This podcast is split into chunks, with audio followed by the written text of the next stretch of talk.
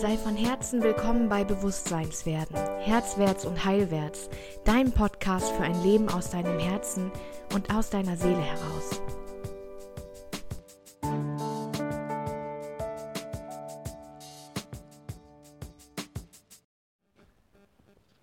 Hallo, da bin ich wieder. Es ist der dritte Tag in Folge, in dem ich mit meinem Podcast zu tun habe und vielleicht hörst du dass ich heute draußen sitze in meinem Garten neben dem Kirschlorbeer, der riesig groß ist und so vielen Singvögeln gerade ein Zuhause bietet. Und das ist einfach nur herrlich. Die Hunde liegen im Gras und ja, ich sitze hier mit meinem Cappuccino, schaue dem Kirschbaum im Garten nebenan beim Blühen zu und der Sonne beim Verschwinden und bin einfach nur in dieser Frequenz von, von Dankbarkeit und Schönheit und nichts müssen. Dieses Geschenk dieser Zeit ist für mich das Nicht-Müssen.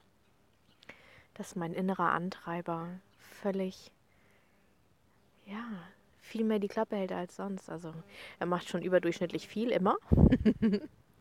ähm, aber ich komme viel mehr zur Ruhe und schaffe viel mehr schöne Dinge. Und schaffe, schaffe ist auch schon wieder so ein Ich müsste eigentlich. Kennst du das auch, wenn du dich so gedrängt fühlst, diese Krise als Chance nutzen zu müssen, weil alle sie jetzt als Chance nutzen und eigentlich aber dein Inneres sagt, nee, Mann, ist was ganz anderes dran.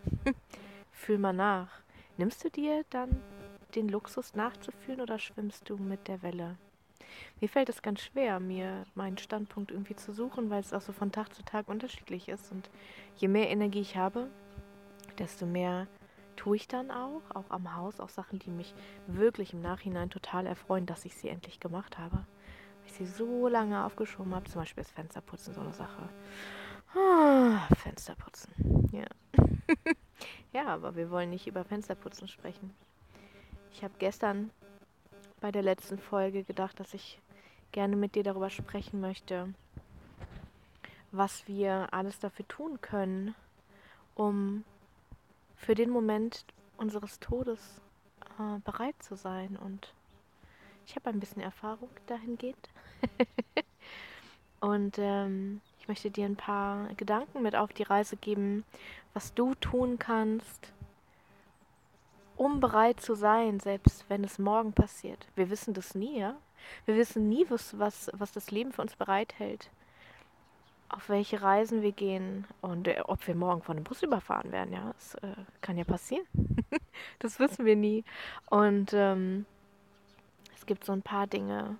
Ich finde das, äh, das äh, Buch von äh, Frau Kübler-Ross ganz, ganz beeindruckend. Interviews mit Sterbenden, die ganz lange Sterbebegleitung gemacht hat und geforscht hat in die Richtung auch, was Menschen meistens bereuen, wenn sie, wenn sie gehen und entweder nach einem, nach langen Leben gehen oder tatsächlich auch am, am Krebs gehen oder an einer unheilbaren Krankheit. Und ähm, da gibt es ein paar Konstanten, die sich immer wieder finden und mit denen du bestimmt auch schon in Berührung gekommen bist. Es gibt ja immer diese, diese kleinen Sprüche, wenn du viel auf den sozialen Netzwerken online bist, dann kennst du die auch. Nutze jeden Tag. Happy Diem war früher mal so ein total ausgelutschter Spruch. Oder sogar viele Leute haben sich das auch als Tattoo stechen lassen. Habe ich mich immer gefragt, was soll das, ja? Es gibt so viele Tage und das, was heute eins meiner, meiner, meiner Grundüberzeugung ist, ja, dass Zeit unsere wertvollste Ressource ist, viel mehr wert ist als Geld und auch so die Erkenntnis, dass ähm, im Nachhinein ist es nie genug Zeit. Menschen, die, die heute erkranken und zwei Monate bekommen als Prognose und äh, die sagen, es ist nicht genug Zeit und Menschen, die nach 80 Jahren ableben, sagen, es ist nicht genug Zeit. Es ist nie genug Zeit. Und deswegen ist Zeit deine wertvollste Ressource und bitte überleg dir, wozu du in deinem Leben Ja sagst. Ja, das ist meine Priorität. Ja, damit möchte ich heute den Abend verbringen. Ja, die nächsten zehn Minuten setze ich meine Priorität da und darauf, denn das bekommst du nicht zurück. Zeit bekommst du nicht zurück. Geld bekommst du immer wieder. Geld kommt immer wieder, egal in welcher Menge egal in welcher Dringlichkeit du bist, aber Zeit, Zeit kommt nie zurück. Und deswegen hoffe ich, dass du erkennen kannst, wie kostbar deine Zeit ist und überlegst, wozu du Ja sagst, weil du gleichzeitig zu allem anderen Nein sagst. Und Ich hoffe, dein Ja ist ganz oft dem Zeitvertreib gegenüber, der, der dir am besten tut und nicht wozu du gezwungen bist oder was unsere Strukturen so aus unserem Zeitplan machen jeden Tag. Ja, deswegen ist nutze deine Zeit mein, mein größter Ratschlag für dich. Mein zweiter ganz praktischer Ratschlag für dich ist, in dem Moment, wenn du dir vorstellst, dass du vor dem Vorhang stehst, in meinem Falle war es ein Vorhang, und die Frage in deinem Kopf umherschwimmt, bin ich fertig? Wenn deine Antwort darauf Nein ist, was ich hoffe. Andererseits, wenn sie Ja ist, dann kannst du, wann immer du gehst, in Frieden gehen. wenn sie Nein ist, dann bitte überleg dir jetzt, was möchte ich erleben? Warum bin ich noch nicht fertig? Welche Erfahrungen möchte ich in diesem Leben noch machen? Und dann achte mal drauf, ob nicht die nächsten kleinen Schritte an diesem Tag, die nächsten Handlungen, denn der Gedanke ist schon da. der erste Schöpfungsschritt ist getan. Ob nicht die nächsten Worte und die nächsten Handlungen in die Richtung führen können, dass du das erfüllst, was du möchtest auf diesem Planeten. Und das bedeutet nicht, dass du deinem Ableben näher kommst. Oh nein. Es bedeutet einfach nur, dass deine Seele dir weniger schmerzhafte Gelegenheiten geben muss, das zu erfahren, was du erfahren möchtest. Das Leben muss dich nicht dazu zwingen, das, was in deinem Inneren schlummert, sondern du wählst. Du bist nicht mehr das Opfer, sondern du bist der Schöpfer. Also, was sind die Dinge,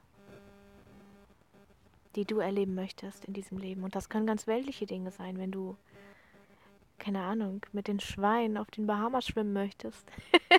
Dann überleg dir, mit wem kann ich darüber sprechen? Was kann das realer machen? Wie werde ich mich fühlen, wenn ich da bin? Geh in den Schöpfungszyklus rein. Dafür sind wir hier. Du schöpfst jeden Tag mit jedem deiner Gedanken, in jeder Minute schöpfst du dein Leben. Wir sind hier, um zu erschaffen und nicht um Opfer unserer Umgebung zu sein. Genau. Und mein dritter Tipp. Oh, ich hörte den Teddy im Hintergrund murmeln. Mein dritter Gedanke dazu ist, dass du ganz klar überlegst, wem habe ich Dinge nicht gesagt, was ist unausgesprochen geblieben und was verdienen die Menschen zu wissen. Und damit meine ich nicht, dass du Rachebriefe schreiben sollst, um Gottes Willen.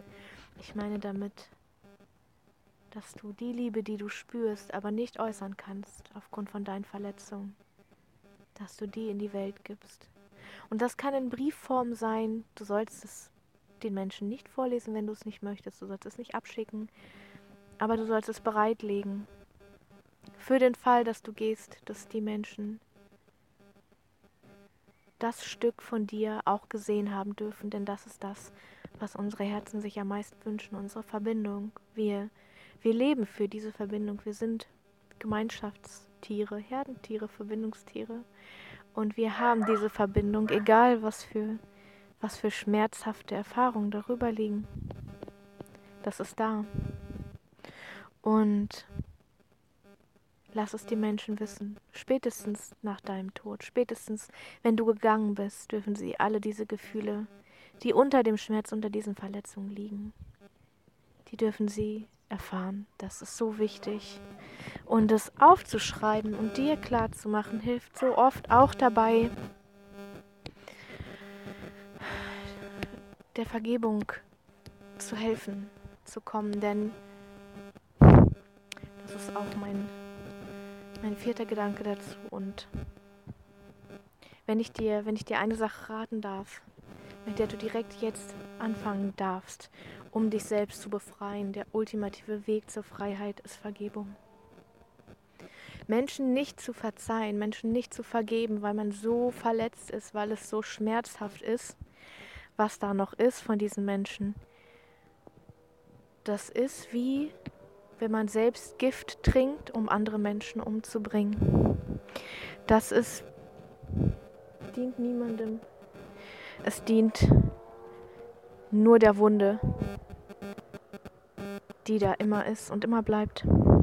Und Es gibt verschiedene Vergebungsrituale, die du machen kannst. Es gibt verschiedene Möglichkeiten, daran zu gehen.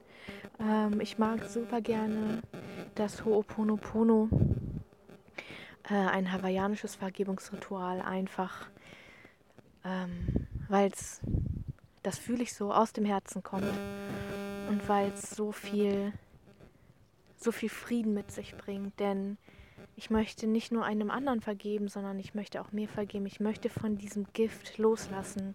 Und jemandem zu vergeben, bitte versteh das, bedeutet nicht, das gut zu heißen, was dieser jemand getan hat. Überhaupt nicht. Aber es ist deine Entscheidung und es ist dein Schritt weg von dem Groll, weg von der Wut, weg von diesem Gift, das dich permanent vergiftet. Also Vergebung ist mein vierter Gedanke. Mm, ja, ich glaube, ich glaube, ich habe erst zehn Minuten, aber diese vier Gedanken heute in etwas kürzerer Form haben dir hoffentlich ein Stück weit geholfen zu überlegen, was wichtig ist zu tun, um nicht zu bereuen später. Um jederzeit, wenn es soweit ist, gehen zu können und zu sagen, ich habe mein Leben so gelebt. Ich habe mein Leben so geliebt und ich habe das gemacht, was meine Seele von mir wollte. Und ich hoffe, das ist für mich, das ist für mich Unsterblichkeit. Das ist für mich die größte Freiheit, die wir leben können. Also tu dir selbst den Gefallen und guck, was davon du mitnehmen kannst für dich. Gib mir super gerne Rückmeldung, ob du mit den Inhalten etwas anfangen konntest. Deine Gedanken dazu interessieren mich sehr. Und äh, ja, dann hören wir uns morgen wieder. Ich freue mich drauf. Hab einen wunderschönen Abend. Bis bald, deine Svenja.